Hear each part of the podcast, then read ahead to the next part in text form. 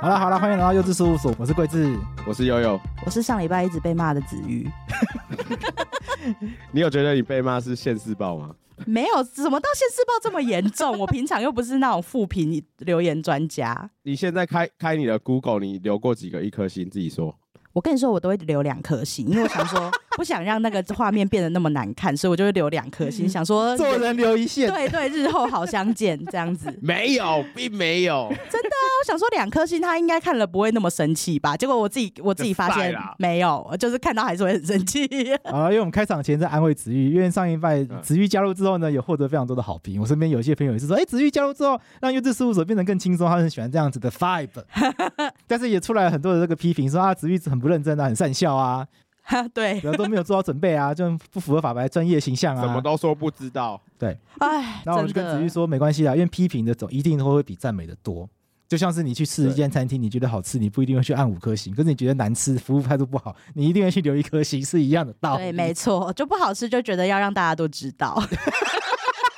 那我这那就我是现世报啊！你看，哎、感觉没有现。世报啊！我看我跟你们说，我上礼拜有想到一件就是自我解套的方式，就是如果说我今天加入让这么多人生气的话，代表他们对你们的爱就是这么深，因为这就像一个你喜欢的节目，然后突然来了一个第三人，他想说不用啊，原本那个配合就很好，六人行变七人行，大家会开心吗？不会吧？ 啊你说 Blackpink 旁边突然出现大小 S 嘛，对，就是大家可能不会满意， 大所家以可能不会开心。所以我就想说，嗯，其实也还好啦，就毕竟幼稚事务所本来的魅力就很强大，这样子。好了，心理素质很强，非常棒，非常棒。对， 所以这个礼拜又来喽。还是一直，其实你只是加入来测试听众真的有在听， 对啊，就想说会不会每个礼拜都在那边说，哎、讲的很不错，讲的很不错，很喜欢法白，结果都不知道主持人有多一个这样。呃，说到餐厅一颗星，我之前有一件很喜欢很喜欢的餐厅，但是在发生一件事之后，我就再也没有去过。什么事什情？么事？我去吃它的生鱼片冻饭，超赞，就是很便宜，然后很大碗又很新鲜。可是那一次吃的时候，它旁边有一个配一个就是虾卵，结果那个虾卵我就那天。在那边玩食物，平常都不玩的、哦，平常都是直接吃进去。结果把那虾卵剥开，里面看到有蟑螂脚，然后我你还已想经说你已，经开始吃了吗？我已经吃到一半了。好恶啊！等一下，你怎么知道是蟑螂甲？我搞不好它是金玛卡啊，吉玛卡是什么东西呀、 就是比如说是毛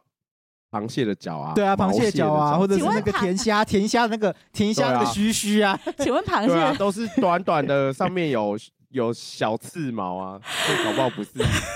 好啦好啦搞不好不是我有蟑螂啊，我有可能误会他，那个老板娘可能也想说可能是甜虾的脚，所以他就在我跟他反映之后，他后面就补偿我一盘黑豆。他甚至没有问我喜不喜欢吃黑豆，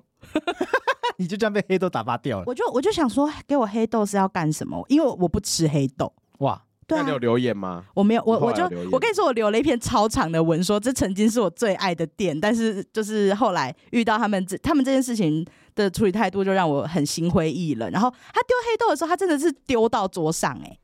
难道我会把那个蟑螂脚塞进去吗？我真的很悲伤，我就这样还是他觉得你不是货，如果要这样解释的话， 我也只能接受。但反啊正我他给从你的是此之个后法国高级油葱。不不可能，不可能。我跟你讲，我现在最后悔的就是没有留那个蟑螂脚的照片，因为我当下太震惊了，我真的没有想过吃生鱼片会吃到蟑螂。他还跟我说是厂商的问题，不是，这可是这没有什么道理啊！虾子里面怎么会有蟑螂脚啊对啊， ？OK，虾卵啊，是虾卵，虾虾卵是虾虾卵，卵所以那个蟑螂脚就很明显，而且它是咖啡色的，怎么可能会是甜虾的脚？卵，所以我说是毛蟹啊。啊，这虾卵怎么会有毛你蟹你脚？你下次来台北，我找你去吃那一间，好不 好？哦哎先不要， 啊不然先不要。不然怎么尾牙感那一间好像可以，大家一起去看波波看虾卵，大家来找茬。 挖到挖到蟑螂的那个红包加三千，哎那不是现在吃日本料理店都很敏感，你要小心评论欸 的。为什么啊？ 为什么？超 哦，对啊你触犯对天你会触条，犯天条，你会触犯天条，对啊我的天哪！等一下被扁。不要被贬，没关系，被贬的话，我们帮你告他，你不用 啊你不用像透子一样还啊要请我不律是师，对我们就是真律的师，真的，我我们就是我我有助律理师，团，我有强大的律师 团，而且这样可以多哎可看一个是啊，可是触犯是真的还蛮重要的啊，我觉得。触犯就吃生 鱼片，触犯确实是很重要。透一直有说啊，确实是很重要。我们没有要深入聊入聊触犯这个话题。等一下， 这样这样会触犯到观众的底线。好了，因为子玉真的是我们的律师助理嘛。对。然后前一阵子有一个，就这几天有一个来写信来询问能不能够咨询的这个朋友这样子，然后他就很开心，我说：“哎，没想到真的是子玉回信。 对，他就说：“哎、我才刚听你登场初登场的 podcast。”然后就下一句，他也没有就是评论说好或坏，他就下一句说：“那我要预约什么时间？”我想说：“哎、怎么不给我一点称赞？ 他应该会听我们节目，听到的话 请请请留请鼓请励留他请请鼓按励五他星好评，五星好啦，好子评。玉今年今天要那个，因为子玉上一拜是第一次加入，而且是算是临时被我叫来的。我就跟子玉说：“哎、今天要录音哦。”他说：“哈 哈哈，今天要录音了。”然后就大概礼拜三的时候就开始一直找资料。哎、今天礼拜四吼，对，所那以上一那所以上一拜上一拜子玉这个准备时间是比较仓促一比点、啊较。冲促一点比较啦。冲可促一是点其实上次的那个新闻很多都是子玉建议的啦。对，就对啊子玉录音之前大概开始狂帮我们找新闻，然后整没理一错些资料没。有功劳也有苦劳啊。那我觉得各位听众我觉得大家比较在意部分是那个王志安的部分啊，大家对对啊那个王志安我们没有做很深入的了解，就在评论这个人，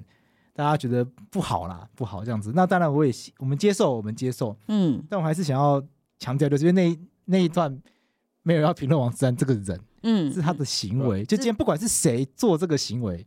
都应该受到谴责。对啊，都所以那不个时候错并。没有去设想说要去讨论他的这个他的来历呀、他曾经做过什么事啊？因为我觉得那谁做这件事都不是重点啊，赖清德做这件事也不行啊，韩国也不行啊，对不对？圣严法师也不行啊。 演法师对啊，就是我一直说那个人不管以前多好，他就是不可以做这件事啊。哎、你会不会有有时候觉得就是很长，律师有个毛病，就会觉得人家讲的话不是重点？会，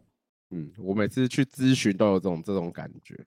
然后你跟我讲一堆这个到底要干嘛？我觉得当律师的人会失去蛮多的耐心。我觉得就是法律人都会。你讲，对，就是因为有时候讲事情讲一讲，他们就说所以重点是什么，而且你们会很容易，如果别人讲话很容易失焦的话，会听得很累，所以我觉得律师的职业压力真的很大。我分享一个我自己的经验，嗯，就有时候我会去那个劳动局做那个公益的法律咨询，劳动嗯权益的部分。然后就会这这这一类型经验，就它不是单一个案，就是还蛮常会遇到有人就是来说那个雇主解雇他是违法的，然后可是他就会，可是看他带来一些资料或听他的这个一些陈述啊，他就会就是很明显知道他已经签了自愿离职同意书。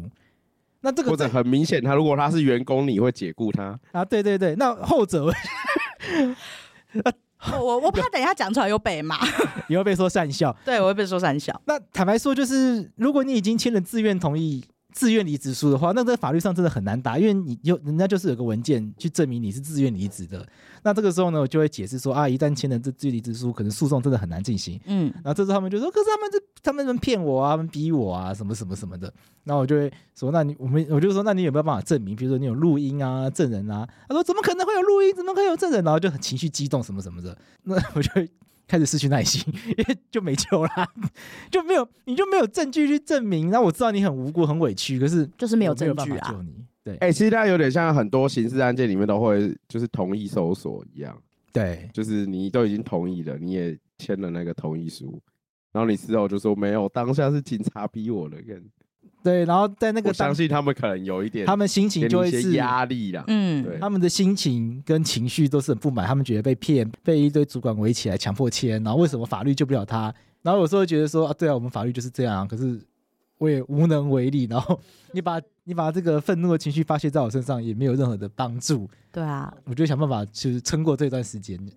而且通常就是大部分的律师遇到的应该都是抱怨多过于真实的咨询吧。对，然后你讲完跟他说大概要怎么做之后，他会再问你大概第五五次，嗯，就是你还是一样的回答，可他就还是会继续问。就遇到法律问题的大家，有时候就在职场遇到什么状况，你就先开始录音，嗯反正你就自己手机这样塞着录音，就算很不清楚也没有关系，因为现在都有 AI 可以帮你辨识。但至少你多一个多一个证据的话，对自己就比较有利。因为完全没有证据，就是就是讨论完发现，你就真的完全没有证据的话，就还真的想不到办法帮你。巧妇难为无米之炊。嗯怎么着？你明明就没有证据，那我还跟你说啊，你去打官司试试看呢、那我看我不是害你吗？对啊， 那如果讲了真，那但是讲了真话之后，他们就会通常都会更生气，然后我也不知道该怎么安抚。 更生气，你也不知道怎么办。你呃，你想说，哎、时间到，那我先下班。然后我不说知道怎么办，又想赚钱的时候，就会去找 一些诈骗集团合作嘛。哦 Oh 对，我们要切入这题了。好了，我们就我们切入今天的重点了。就大家今天应该都有看到新闻吧？有对六我们今天位，录音的时刻是二月二号。对，好，啊有那有子玉，你跟我们大家讲一下新闻好了。哦，六律师轮诈骗集团小弟引华然，就是呢，有六位律师，他们就是受诈骗集团委任当辩护人，然后呢，他们会涉嫌，就是因为这位六位律师可能都是在不同的律师事务所工作，所以他们就可以分别陪他们的当事人，就是那些诈骗集团的小弟去陪侦之后，他们会获得律师都可以有笔录嘛？简单来说，诈骗集团有六个人，对然后一个人配一个律师，，对对，可是这六个律师他们是不可以是同一间事务所的，因为会有利益利冲吗？对啊，会有好像会有对，理会有利没益有冲，错，因为这个时候为了避免利益冲突啊，因为他们对是假设是诈骗集团的话，他们如果是同一个呃诈骗组织的话，那他嗯，们彼此间有可能认识，那彼此间共犯，那对于自己在犯罪中的情境涉及的轻重不一啦，那可能会有影响他们的证词，自己会可能想要讲自己比较轻的部分。对 OK，所以他们彼对此啊，之这个间时，候如有果利委于任同一个律师就蛮麻烦的。因为我可能 A 有利于 A 的讲法，不利于 B，对，但 A、B 都给同一个律师的话，那那个律师就很很尴尬，因为我帮 A 讲话的时候在讲，其实就讲 B 的坏话；我帮 B 讲话的时候就在帮讲 A 的坏话。没错，所以诈骗集团很聪明，他们找到六个律师，他们就把所有的笔录就这样互通有无的样子，就涉嫌他们涉嫌传送侦讯内容或是笔录给诈骗集团，然后可能就会让诈骗集团的不能不能上游上游就是来决定说我们应该要讲什么样的内容，然后就会请律师这样分别指导他们。哦，然后台北地检署就依涉犯泄密、加重诈欺、组织犯罪防治条例，今天声押了六位律师，这样，啊，有两个人交保，啊啊，两个交保，所以有嗯四个被 押。一个人请回。哦，那他们可以在里面接案。什么态度啊你？好哦没有啊，好像不能用这种态度讨论这这一题。 呃，你怎么找了一个对律师形象这么差的新闻来？ 是是这样，可是我这也是新闻呐、我们要嗯让大家知道，律师就是有好律师，也有一些走在法律灰色地带的律师。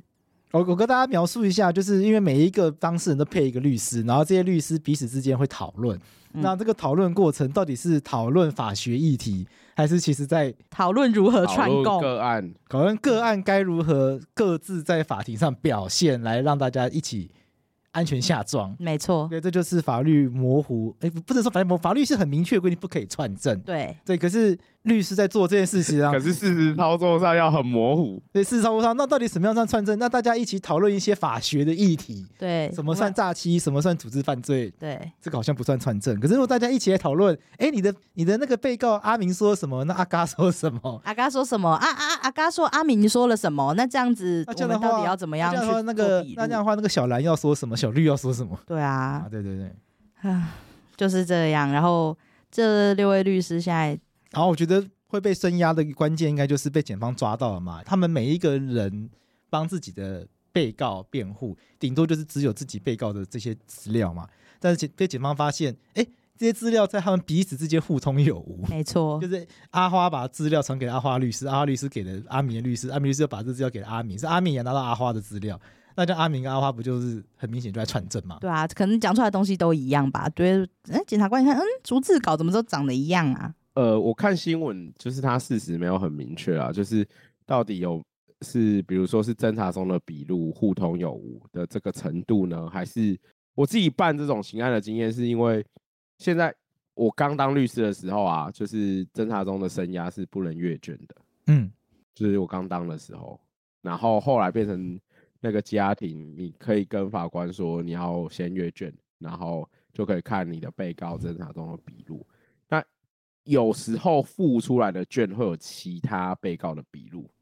如哦果是在这个时间点，这些六个人的当事人都有被声押的话，理论上他们就会看到其他人全部的笔录。对，这也是我在看这个新闻的时候，因为新闻事实毕竟没有写的很详细啊，因为他们对嗯写的是这个彼此被告的笔录在互通有无对。那我第一个困惑是侦查中怎么会有笔录这件事情出现呢、因为侦查的就过通程常是声押的时候啦。 OK，那声押的时候，理论上本来就有可能会看到别人笔录吧，所以这个事实就留在更多新闻的内容素材。没错，会继续因哦因帮为你这们追边就踪。会有一个争执点，就是假设这六个人的律师彼此都有彼此的笔录，那他们彼此就内容做交流，就没有泄密的问题，可能有串证的问题， OK，对不对？好，踩一个很灰色的，才一个安全的、讲法很保守的讲法。对对对对对，可能如果是这样子的话，现在啊，就是我这阵子，因为我到南部之后比较少接刑案、嗯刑事案件了、啊那我还是有耳闻，然后也有经历过，就是其实现在检察官都很执着于就是这些诈骗集团的被告们的律师是怎么来的这件事。哦，这个很重要，是不是自己请的，对不对对？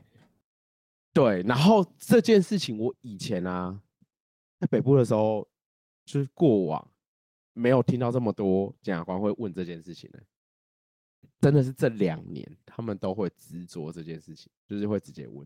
应该说，我以前的经验没有听说有大量检察官会这样子询问当事人，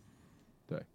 但然现在后很现在多不止我自己，然后我听一些同业，就是检察官都会问这件事情，是只要是诈骗集团都会被问吗？集团性的犯罪，集团集性的团性犯的罪犯罪都会。哦，我跟你说，集团性的犯罪，因为实际上就真的很常是这样在操作的。老大必须要花钱摆平这一切啊，不然人家为什么要帮你做事？嗯对啊，真所以的，一开始就在讲好，就是一旦出事的话，老大会帮大家请律师。那老大花然钱后一方面，老大也是想要控制犯罪的侦查的一个方被向，侦查到什么地步了。，对，因为老大他最重要的是要保护这些人吗？不一定哦，因为老大要老大透过可能要这些保护律他的师去产了业解这些人在里面讲了什么话，他把防火墙，对他把防火墙设在哪好里，这可火怕哦！就是要怎么样让这个火不会烧到老大本身。就是这件案这个案件，假设一定要坐牢的话，是不是这群人去坐牢就好？嗯对吧、那这群人如果怎么样在法庭上做一些合理的陈述，嗯，他的案件就会起诉这些人，然后就结束了。就是就是让这些人去被追究就好了，又不会追究到更高层的主管，对就是对老大的事业可能会有不好的影响。像诈骗集团这个、啊，他往他现在可能抓到是一群在一群就是比较基层的，比如说车手啊，或一群就是在控制车手的车手头啊。可是车手跟车手头，车手就是负责去领这些钱的人，车手头就是去管理领钱的人。那其实诈骗集团更后面还有骗钱的人嘛。嗯，那整个诈骗集团就是有人负责骗钱，骗到钱之后有人去领钱，管理这一群人的就是老大。所以通常这个防火墙都会设在最多就是到车手头这一段，对，就是你车手头出事，可是车手头如果这边他不会把老大供出来，不会再把上面的他人自供己出说他来，自己这样就是犯罪集团的首脑。的话，那你也很难再往上。检察他也没官办法再往下追究了。对啊，而且因为他就已经说他是啦，然后目前证据迹象，他就是管理这些车手的人嘛，那他就他就自己去说这个这是他负责管理的、啊，哦或者他就说啊，其实我也不知道老老大是谁啊，因为那个人在国外啊，或者那个人就只有一个绰号啦，很常是这样子。通常都只会有一些绰号啦。对，那这个时候检察官如果没有办法再找到其他的客观证据，譬如说烂人对话记录啊，一些汇款的金流啊，那就是真的找不到了的话，那确实检察官也没办法再往下办，就是只要这个人本身不要成为破口，他自己讲出了更多的资讯，那整个案件犯就罪到此结束。犯罪的侦防就会被控制在一个对地方。这就是为什么我们常常看电影里面，他们都会跟检察官谈条件嘛，就说：“哎、你再给我更多线线索，跟你认罪和解。”你们两个没有在看电影是不是？诶、你呃这可以说是一种策略啦。对啊，可是台湾好像比较少听到这种，有吗？应该说，在台湾确实这类型的刑事案件，检察官会告知的说辞是你和盘托出。那假设和盘托出的话，对你后续的量刑会有帮助。那这也是事实。那的确这也是事实。然后另外一个就是在侦查中，他们会用的手段比较像是就是声压，就是有些被告会觉得我在，反正我已经被抓到了，所以我嗯在这一个阶段，如果我都有坦白的话，比较不会被羁押。嗯，可是这个要看个案去衡量，因为有时候当事人他觉得他只要讲出 A、B、C 三个人，然后讲出一些特征，那他就不会被生涯。可是这不一定，因为比如说他想出 A、B、C，然后 A A 有可能是绰号，然后 B 有 B、C 虽然有真实姓名，可是都没有到案。那检察官基于他办案人没有用的状况资那讯哇，那你出去不是你出去有可能跟这些人串供啊，对啊那，与其放你出去，就生压你好了， 就是这个没有一概而论。对啊，哦，这个 就是不一定。就有一些我有一些经验，就是有在有还有在逃的共犯，就嗯担心他们跟着共犯串供，所以他们就是就检察官就以他们会串供、串证、串供直接为理由生涯生涯他们那获准。那确实也是啊，你啊，你站在检察官角度是啊，就是如果外面还有还有在逃的嫌犯，那我现在把你放了，说不定他根本就马上就只去串供啦。对啊，说不定他根本就住在什么君悦大饭店里面啊，不是不是乱讲的哦，有很多这种犯罪集团他们的根据地都是饭店，啊，就是去饭店，然后在饭店里面那个，他们会一直换不同的对饭店，他们会换不同饭店。怎么那么开心？啊，我们要靠北哦，啊，这真的很开心，住饭店很开心那啊。台湾一年诈骗金额就是数十亿的啊，哦，确实，对啊，这个规模都是数今十亿天在才算的啊。看到一个新闻说，就是有在讨论要不要加重诈骗的量刑，以遏制诈骗。我觉得这个没有办法，你为什么觉得没有办法？因为我觉得今天你想诈骗，就是会参与诈骗的人，他其实真的不在意，他拿到钱，对不对？你再怎么加重，他也是可以关一段时间之后出来，那些金额都就换算成时薪，应该还是很划算啦。你说把 你说把那个坐牢的时间当成一种工对作啊，成本当来成算是一个工作成本，然后你就进去关。例如说，好，你诈骗假设一千万五年，你一年赚也是赚两百万呢、而且你看，你住住监狱又不用什么成本，哎，你好可乐是观目哦。前比较大的问题是在于说，我们但我不代表我想呃去做诈 骗，赶快澄清一下，我没有不要诈骗，不要受你的骗，意思各就位。是说，量刑就是这个重刑化对于遏止犯罪的这个意图跟动机是没有帮助的啦。哎呦，你不要突然间讲的那么专业，等一下又被又被那 个啊，我不就是要帮你把你的东西专业 化，反正啊，很害怕，很紧张，很紧张啊，。就是你讲的东西其实就是这个道理嘛，只是你没有用法律文言文嘛。对，因为我是白话文，啊很棒很棒。但我觉得，不过我有另外一个观点啦，嗯，就是我觉得加重量刑意义不大在于，因为真正真正的手模通常抓不到嘛。真的，对啊，我觉得这才是现在实务上目前比较麻烦的地方啦。我我这阵子有接一个案件，然后当事人他其实就是真的是普通人，然后曾经开餐厅，然后在他在开餐厅的期间，就是有被骗账户，然后他要去把款项提领出来，然后有被害人的的金额流进去啊。通常这种案件就是不是会只有单一款项流进去啊，或者单一被害人的款项流去流进他的账户。那里面有大概三四个被害人，可是呢，呃，只有一开始只有一两个报案，然后就等于有第三个人他后来才报案。这种被告啊，其实有时候蛮衰的，因为他前面那两件就是两个被害人的部分，然后我有帮他争取到无罪啊，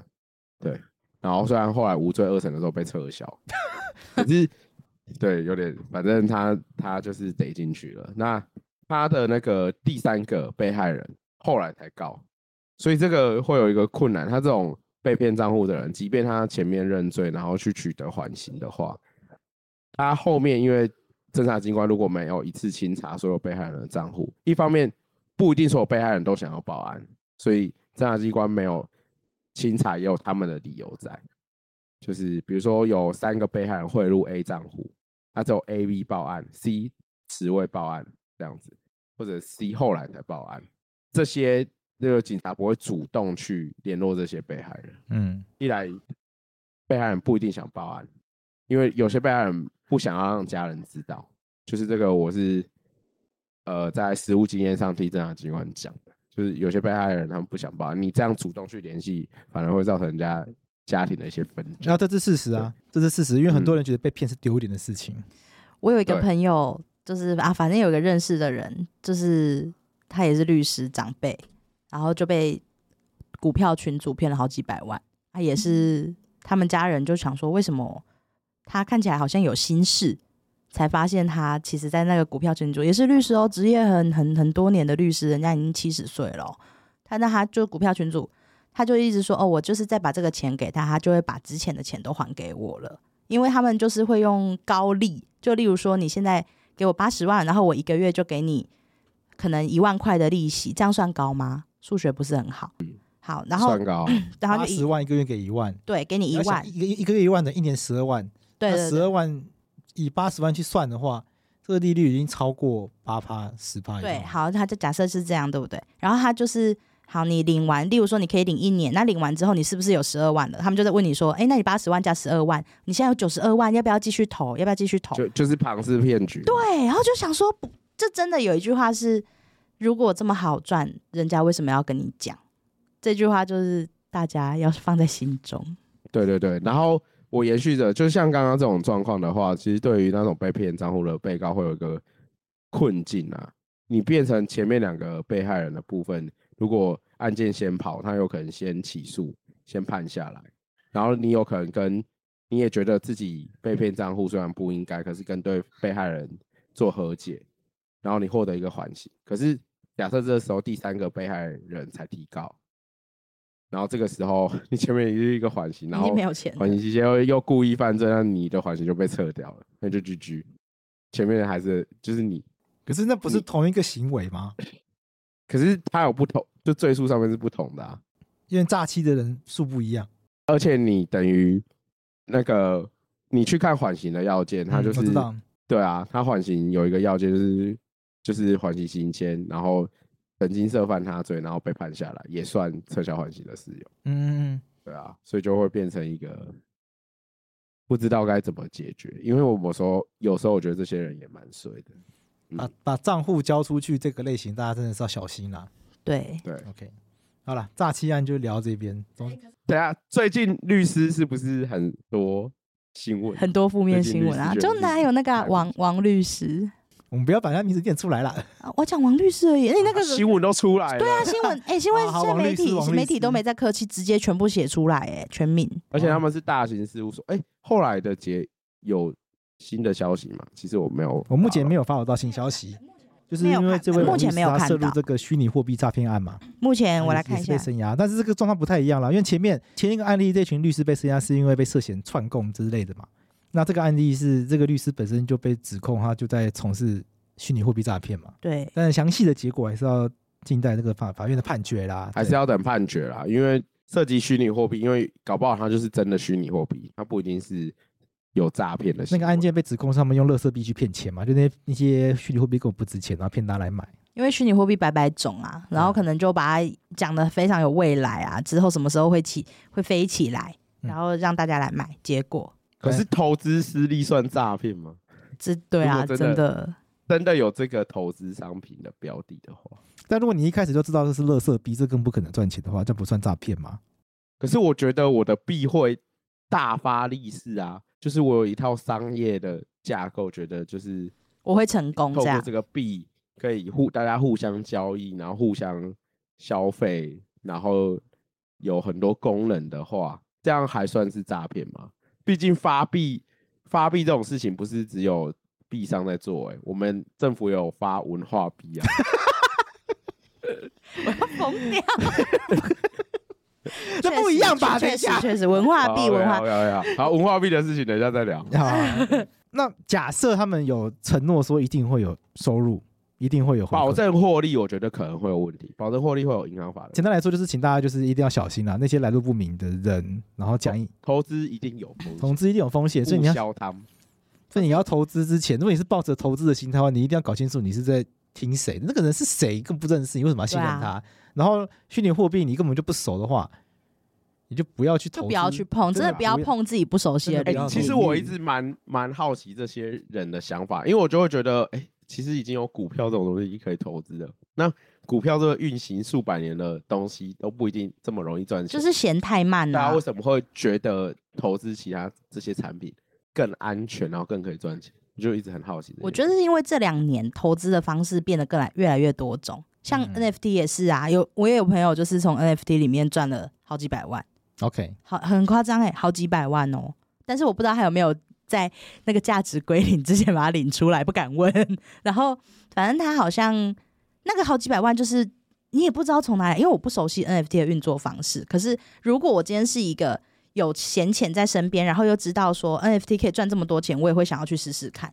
我觉得 OK 就是一个这个是心个态，心态，对就是虽然你不是很懂，但你听过有人玩这个赚大钱，对。你就会想要去试试看。而且是因为是周边的朋友嘛，然后周边的朋友大家就会说，哎、那个谁谁谁，那个谁谁，我跟你说，这个就是如果有人因为这样子要约你去投资的话，就是小心再小心。假设洛伊跟廷义真的玩真 NFT 的赚大钱的，你就会觉得我也要试试我我一看。定会信任他们，他们两个会很获得我的信任啊。悠悠的话可能就不一 定。对这这个是要提因为感醒觉我赌，感觉我赌性坚强。对，感觉只悠悠想拿赌了我的而已，钱之后会拿去做其他 投资。所以这就是诈骗的来源啊！我这为什么会被诈，就是太容易放下那个心防。嗯，上学期刚好在台大新闻所做了一个诈骗的新闻专题，哦，就是就是看了一些资料，然后后来写成新闻。其实其实大概大意就是诈骗的来源并不是因为什么大家想象中的，比如说这个人很笨，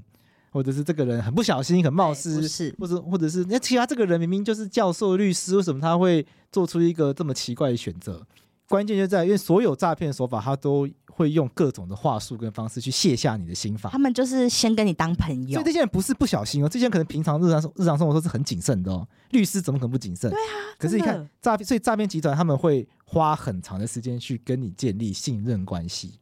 对然后让你逐步卸下心防。到关键那一刻呢，你你被骗了一大笔钱，他们就会消失了。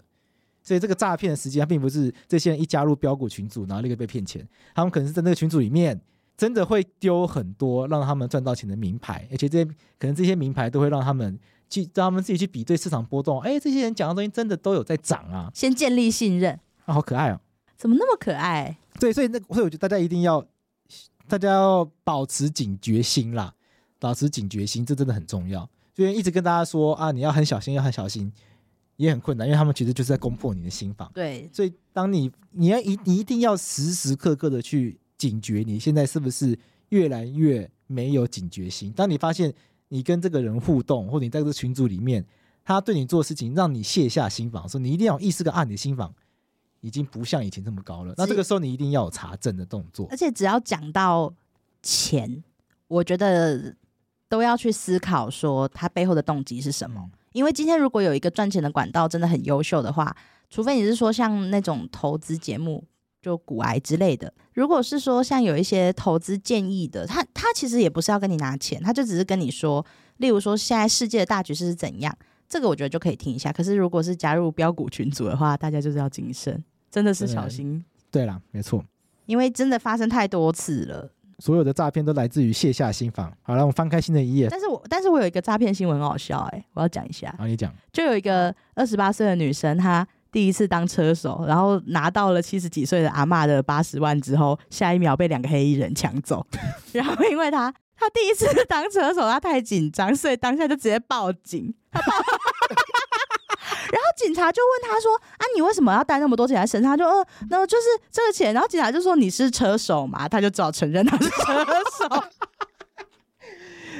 第一次犯罪没有上手， 没有上手哎、第一次当车手哎就等一被下那抓。这个阿嬷很幸运哎，她的那个没有，被他骗好的像钱是呃，我没有啊阿嬷的钱被被好像已经被拿走了。阿嬷的钱被抢走了，所以他们对留在那边抢行走。啊，对啊跟，阿嬷钱所被以抢走抢匪没有抢到，没有抓到。抢匪目前还没有抓到，但是我就有看。我我我昨天就在跟婷宜讨论这个新闻，他就说这是黑吃黑吧，我就想说，哎、我还没想到那么远，哎、真的有可能，因为毕竟你一个路人在路上走，不会有人随便抢他，所以是不是本来他们就知道这个八十万要交易了？诈骗集团经营头脑很好，哎、我我觉得有可能是黑吃黑，因为我以前有办过案件，就确实涉及黑吃黑。好可怕哦！所以这样子我觉得黑吃黑是有道理的哦、因为你想，车手那个女的当车手，她领了八十万，然后接下来理论上她应该要再交给另外一个人。那如果警方要循线追查的话，就是一路去看监视摄监视画面，什么谁交给谁这一类的。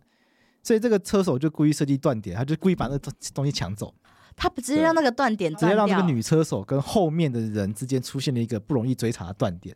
那边没有想到这个女的会笨到去报案，他这样子对，报因为案本来那个诈骗集团的设想应该是你被抢，你也不敢去报案。结果殊不然知后他立啊那个刻女的报案也会讲不出来她把钱交给谁，啊因为她是被抢的。哎、等一下会不会是计中计中计？就这女的其实在耍笨，其实她只只是想要那八十万，所以那个抢她的人有可能是她自己安排的，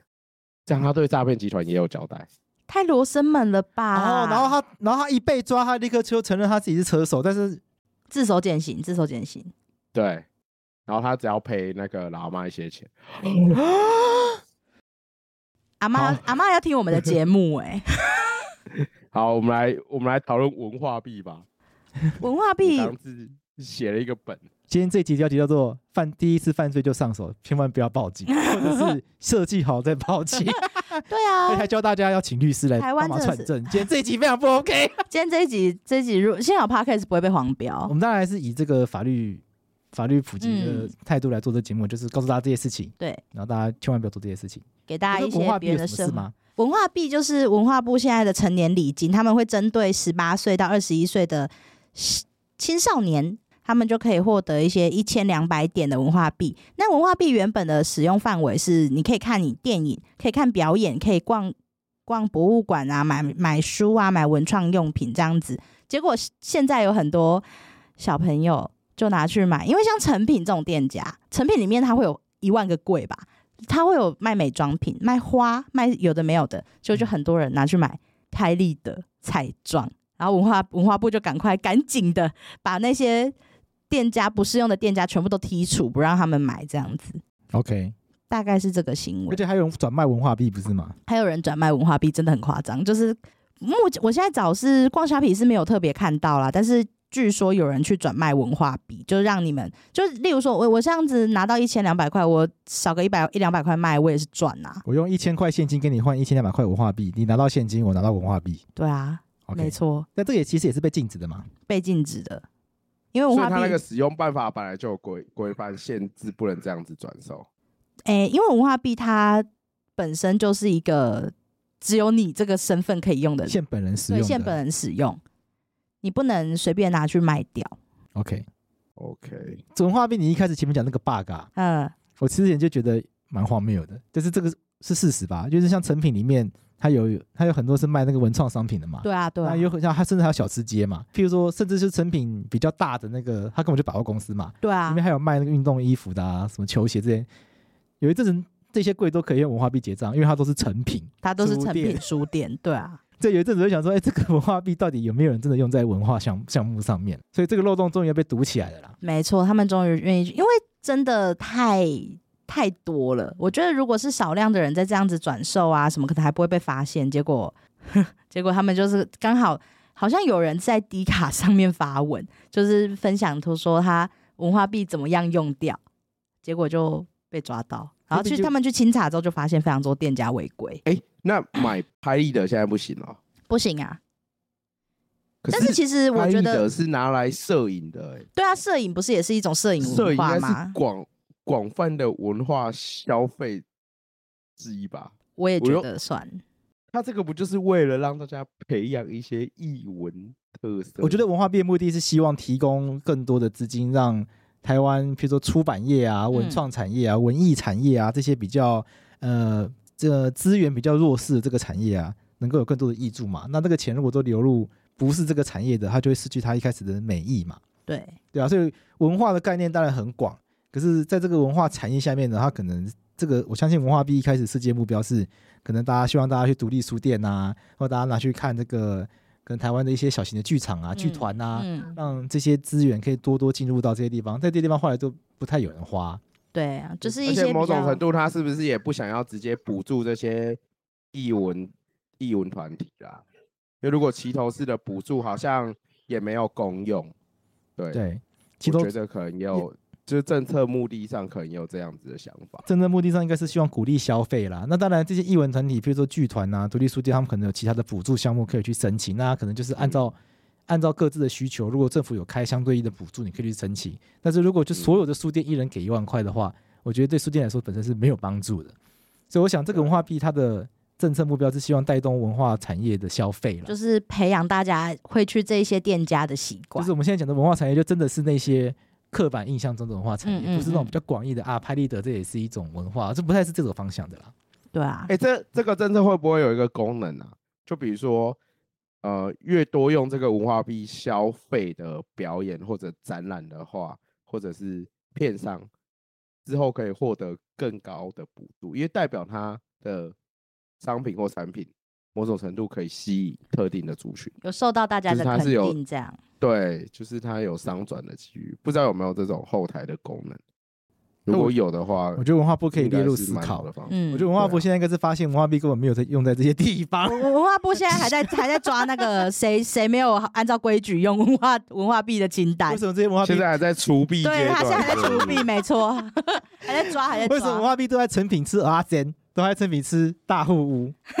我们也要突然想到大户屋，但我们也要我呛他们这一边句没有人领得到文化币，所以不用对想这件事。对对对，也没有特别针对大户屋，就是刚好 想，为什么都在美食街消费？真的啊，为什么都在美食街消费？对，还有人说文化部，可是有人说文化部不能买线上课程，我觉得这就不太合理。线上课程不算是文化吗？我觉得这不是这个政策想要补助的产业类型啦。我讲个更广的好了啦，就是我一直对这种补助式的这种政策啊，你看，我一直对这种发钱式的政策，我是不支持的，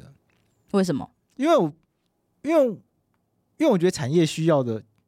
不知道欸你觉得？赚不到钱的产业，它就是产业夕就阳是要太弱对流强啊对啦，对，产业产业就是赚不到钱，你就夕阳产业，你今天就是要下去，就是对啊，应该为说什么哦我要补助你啊？为什么我的税金要补助这些人啊呢、呃，今天有有一一个个，我不是这个意思哦，我不是这个意思 哦，我觉得补啊助 不，是啊啊，我觉得公，我觉得补助有的情况下补助是可以刺激经济成长的，可是用发钱的方式，我觉得它常常达不到这个效果，因为发钱给消费者，我们没办法，我们没办法去精准的。掌握消费者会怎么花这个钱，所以文化币它现在就这个状况，大家拿到钱了，可是没有花在我们期待的地方，对它自然就没有办法达到一开始他想要的那个经济刺激经济的效果。因为你把钱给消费者，你很难预测消费者会把钱花到什么地方去。所以像之前蔡英文跟马英九发过类似消费券的东西，后来蔡英文改成直接发现金，那直接发现金就更糟，因为很多人根本就直接存起来，那就没有刺激经济的效果。因为发钱通常是希望带动消费，透过带动消费去促成某一个产业的呃经济的这个运转，去提高某一个产业的这个经济的动能。可是问题是你你很难预测消费者会真的把钱花哪里去，所以我就觉得发钱发文化币这件事情，它本来就没有办法直接的、很直接的去刺激到我们期待的那个产业，除非你一开始就把它规范的非常严格。但一旦它一旦它变非常严格的时候，它就变得很难用，使用率大家就会下不想下用降，所对啊以它一样不会达到这个效果。所以我才会觉得，如果真的想要带动这个产业发展的话，应该是把这个钱拿去做其他用途，用其他方式会比直接发钱好。所以包括就是消费券啊，那些什么嗯发现金啊，我都是不支持的。那你有花掉你的消费券那吗？既然都发了，那去拿 啊。我干嘛不去拿？啊，你你六千块有花掉还是就存是起公来？就是总体经济上我是不支持这个政策的，但是哦个体经济上我当然是，既然政府要发，我再让他我拿，就让他干去嘛不拿拿？奇怪了，浦发六千已经不能领嘞、直到一月三十一号，好像还是有人没有领哦。可能有人就是不想要拿这个钱吧，哦，他一千不可以领我就把它领走了。 就我觉得补助不一定会是一个好的政策啦。啊，可是如果要补助的话，我觉得想不同的券或者币，我觉得是更烂的政策，因为你其实那个发行的成本就会变高，就是你可能花很多钱啊。或是要花很多钱做 app，然后 app 还超难用，然后每次去刷的时候都刷不过。对，这个我觉得是政策面大家要思考。啊但如果有发的话，大家还是会去拿，还是还是还是要拿。对，还是要拿，还是要比如拿。说，我就曾经抽过那个，我我曾经就拿过那个动资券啊，嗯，可是因为它可以用的那个地点，我就对我来说都很不方便啊，我就后来就也没有用，对，大家就就是抽到了也没有就会有用。这个状况啊，会有这个状况，嗯，所以我不觉得发钱是一个刺激经济动能很好的一个政策工具嗯啊、或改或者是改善环那个商业环境好的方式啦。嗯，好，下一则新闻，下一个新闻，就是嘉义有一个庙会，他们就有一个庙，他们就要办一个安座庙会，然后狂放了四百八十秒的烟火，民众嘉义民众以为开战，然后还还去消防局留言说，到底是发生什么事情了？怎么会有四百八十？因为他们听说这是四百八十秒放到就是整个地都在震，天摇地动这样哎、我有看到那个，我有看到那个电视新闻，就他那个记者有去现场访问很多民众，很多民众就真的以为是什么阿贡打过来了， 说怎么地都在震到冰冰狗这样子。超荒谬！神明安坐平安宴会，然后听说就是西区也有人远在那个水上机场都感受到那个震动，哦，我对嘉义不熟，所以我不知道这距离大概多远，但听起来应该是蛮远的。听起来就是因为它是嘉义市跟水上机场就嗯差蛮远的，然后。我就去研究了一下这个，我有这次有研究哦，各位，就是有一个这个新闻呢，大家有听过爆竹烟火管理条例吗？没有哎、我也没有，是不是超级冷门？就是《爆竹对烟火管理条例》，它就是一个规定说，你今天如果要放烟火的时候，你必须要符合这个状况下，你才可以去放烟火。然后，你《爆竹烟火管理条例》里面还有讲到说，如果你没有特定的资格，你是不能放那么大量的烟火的哦。还有有一个有另外一个管理办法叫做《专业爆竹烟火释放作业及人员资格管理办法》。事业用爆炸物管理员资格及任免管理办法，所以其实放烟火是一件非常专业的事情。就是它里面有分成一般给民众用的爆竹烟火，还有就专业爆竹烟火。那他们那天对放的是专业爆竹烟火吗？他们那个量已经到达了专业爆竹烟火了，因为它那个量已经太多太多，好像说新闻没有特地讲说它是多少，可是就是可以造成那么大的轰动，它的量真的是非常多，然后 OK 所以他最后因为没有去申请要放爆竹，所以被罚了四十二万。啊，没错，哎，不过在乡罚下，多少啊？四十二万，哇，蛮多的哎。哎蛮多的。不过在乡下就是没事突然开始狂放烟火的情况，我觉得还蛮常见的耶。像台东有时候也会有，我想台东就是过年的晚上啊，嗯从除夕夜嗯，小呃，甚至不要除夕，小年夜晚上就开始会有零星的鞭炮声，然后放到那种空中那种咻砰咻砰，那种可能就算是一般的爆竹对烟火。就是小年夜就开始有，然后到过年开始一路到大年初三，每天晚上都放不停。我就想说台东哪哪里来那么多钱狂放，而且就是天空就咻砰咻砰咻砰，三不五时都有。然后我们家的狗狗对那种声音很敏感，嗯，这个狗每次过年回台东的时候，都会处于一个精神耗弱的状态，因为一直在放烟火，从来没有停下来过。狗也要去消防局 留言，气到不行。哎，其实因为我住安平这边，然后安平的那个海边很常就是会有活动，所以是很常会有放烟火。然后我确实有时候都会怕是那个阿公打过来， 因为他那个有时候只有蹦，然后就只有那个声音。只有一声蹦这样子，就觉得很可疑。啊对，而且我们这边其实是那种热门上岸地点。嗯， 啊，这门上岸地点， 对啊，哎、你看那个郑成功打荷兰人的时候， 施琅打郑成郑家的时候，都是从这边上的。这门上岸地那点，好边是一个喜欢适合 哦抢滩的地方。哎、那我跟听众补充一下，就是刚刚子玉讲的那个条例，它其实有把爆竹烟火分成两类，然后一种是一般的爆竹烟火，那这种类型的话就一般民众可以使用的。那第二种是专业爆竹烟火，它必须要有专业的人员施放。那另外，因为其实已经快要过年了嘛，那其实那个爆竹烟火条例它里面其实有要求说，如果今天我们一般人在释放一般烟火的时候呢，如果今天是未成年的话，那那个父母跟监护人是要陪同的。完蛋，这条没有没有人在落实。没有人在落实啊。斗马是斗马是小小朋友放烟火，大人吃肉或打麻 将，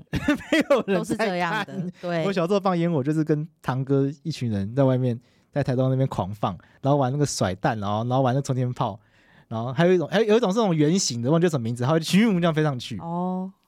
好，那如果违反刚刚那个，就是没有让小小朋友，朋友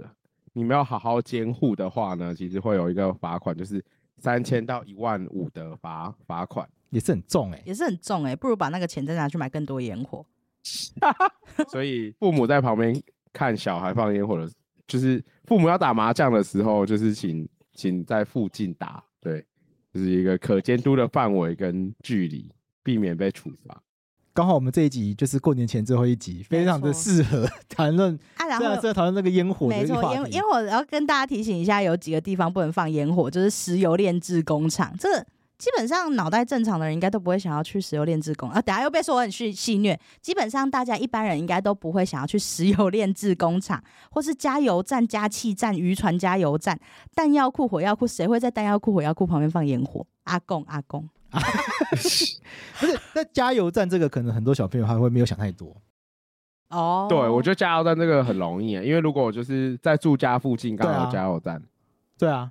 因为一般人家里旁边不会有弹药库 啊，不会有不会有对石油工厂，可石油是工可厂能会有可加是油加油站。站真的加油站就是加气站是什么啊？呃，加气站就是有一些人是可能瓦斯车吧，哦，对啊瓦斯车的。嗯就它是加那个，就它的那个燃料不是石油，它是用它可能是瓦斯这一类气体的。然后还有爆竹烟火制造、储存跟贩卖的场所，就你是烟火买了之后不可以现开现爆， 就是这也是违反规定的。哎，说到这个爆竹工厂这件事情啊，嗯，我有一个印象，哎，就是我以因为我之前住内湖嘛，对好像好几年前了，就有一天大概印象很深刻，就是刚过完年，然后大概春天在三四月、三三月吧，三月的时候呢，就我们就突到一声听到一声很大的雷响，然后我妈就说：“哦，春雷来了，打春雷了。”可是我们看外面不对啊。没有云啊，就是天空是蓝的晴天那种，就想说这个天气怎么会有怎么会有打雷声？然后那天后来看新闻，就说五谷有一个爆竹工厂发生大爆炸，然后说哇，那个声音从五谷传到内湖来，哎，哈，这也太远了吧？对啊，可是除此之外没有任何其他的解释，不然就什么 UFO，哦 不可能吧？就是因为有一个非常明确的一个砰的声音，就是嘣一声这样啊我子，们很就明有时候显的是爆打炸雷声。了，但发现不是，因为天空不可能打雷，那我们还觉得很奇怪。然后对照一下新闻，应该就是那个爆竹工厂声音传过来，所以大家不要小看那个烟火这些鞭炮的这个威力了。虽然你觉得看起来都小小的，好像它的烟火也小小的，可是真的如果没有在好的地方释放的话，可能会带来很大的伤害。那你们最近还有放烟火的经验吗？没有哎、现在的人哪有在放烟火？大家都就看看手机。是因为年纪的关系吧？年纪已经到了不会去放烟火的年纪。对啊，而且就觉得哦，那个亮亮的又好热，然后又有烟。不过悠悠现在有小孩，应该悠悠应该要跟小朋友一起放烟火吧？呃，我有带他玩过仙女棒、哎，他喜欢吗？呃，算是喜欢吧。我跟你们说，现在烟火已经进步到就是跟我们小时候又不一样了。因为去年还是前年，就是我朋友有来找我，来台东找我，那我们就过年的时候啦，那我们就想说来体验一下这个小时候的感觉，然后我们就买了这个鞭炮来玩。我找一下照片好了，我要看照片回忆一下。啊，有一种烟火不是火树银花，你们知道吗？我好像有听过。就是它是一个小盒子，然后里面会有两个柱状的 嗯，会有两个柱状的东西，然后上面会有那个引线，所以点那个引线之后呢，他们就那个它就会喷很多的火花出来，就火树银花。然后那个时候，因为我们因为我已经大概十年没有玩烟火了，就那时候看到火树银花的时候，就买几个来玩，就发现现在火树银花跟以前已经完全不一样，它威力变超强。就那时候就点那个火树银花，那我朋友就去点，他们台北怂没有玩过，结果差一点 被炸到吗？因为为以前是这样，就像喷水池这样，像喷火花嘛，所以那时候就点完之后呢，比较缓然后哦我和们但就我们就多蹲在旁边看，没想到他现在已经进化到他不仅会喷火花，他还会他还会放射出冒些烟啪啪啪啪啪啪的东西，然后大家下来，我怎么怎么开始啪啪啪啪啪，然后开始狂炸大家， 然后我们就。就全部人被炸到，然后跑到旁边去，想说这是怎么回事？ 所以现在的烟火已经跟以前完全不一样了，现在已经进化到一个不不一样的层次去了。所以现在要玩烟火要更小心。那像以前玩冲天炮，就是一个细细的，你玩过吗？有一个细我有玩细的过我有，玩它会有一过个细细的像香一样那种对，棍子，很细，插一个短短的那个，他把那个火药放一引个短短线吧，就哎是引呃火药就一个短短的一个管子吧，嗯然后再接个引线，再把那个再把充电包插在地上，然后一点，它就飞到天上去，啾就没了。嗯，现在已经进化到一种拿在手上的，而其且实以前就有拿在手上的那个，以前我们的那边庙会的人都会有很多人就拿在手上，然后就直接咻咻咻咻咻咻。你说以前直接把那根拿在手上吗？现在已经进化到变一个管子，一个一个一个管子，很粗的管子。就它会有个头啦，现在的好像想要前面会有个头，我要我要分享的是，就我最后一次玩到，就是它有一个很粗的管子，嗯，然后就是一样是点引信，然后你就拿那个，它充电炮就会疯狂从那管子里面飞飞，啾啾啾啾啾飞出去，跟你就把它拿在手上。好可然怕哦，后我朋友就吓到，说哦这好可怕，他不敢玩。真的很可怕哎、我已经很久没有玩烟火所以了，大家，所以要提醒我们的听众朋友，就是如果过年你要带你小朋友去玩烟火的话，你一定要先自己玩过一次，因为他已经跟你小时候玩的完全完不全不一一样样，了。或是或是台北怂朋友，你刚你刚刚讲的，你刚刚讲的，对，台北小朋友就没有玩过火树银花，对，但要是小我心。但我也没有料到火树银花已经进化到它啪啪啪啪啪啪啪爆炸。还是我们尾牙完就去玩 烟火，去公园玩烟火，那我们要先申请注册要，先申请哦，不然我们我们会跟嘉义一样被开罚罚款四四十十二二万万。元。哎、大安森林是可以放公放烟火的吗？哎，坦白说，我还真的不知道，因为我我不知道就乱讲话，有些人去放烟火就完蛋了。所以我要承认，就是我还真的不知道 OK 因为我过年都不在台北。你说你不知道都不会被骂，哇，不要怨念这么深吧。没有，就是提醒听众朋友，就是你住在哪里，你要放烟火的话，就请你对要去查啊去问当一地下的规范，因为这个放烟火的规定，它也会涉及到每个城市、每一个县市，它每都个会县有市可能都会自不太己的一样规。定。那台北市一直都是相对严格的地方啦。没错，对，台北市 台北燃放一般烟火的爆竹烟火的场地，平时开放场地是一些河滨公园，然后就是像有节假日的时候是新店溪流域、淡水河流域，就是有火，如果起火的话，马上从那边捞水就可以把火浇灭，这样不要乱敲人家快 点。对。所以，但森林公园不行哦，没有在这里面。那过年 哇，看有拿没中有正纪念堂也不行，中正纪念堂，嗯，不敢乱说话都，没有人想过去那边做这种。跟蒋公一起放烟火，对，蛮赞的，那要放一些就是非常就会旋转的，因为就会变成螺旋桨，会在会那边转的烟火。螺旋螺旋桨很干赞笑死啊！好啦，那我们今天这集差不多到这边了。我们是过年前的最后一集，然后也跟大家聊了过年的时候会用到的法律知识。那我们最后我们就一个人送大家一句吉祥话，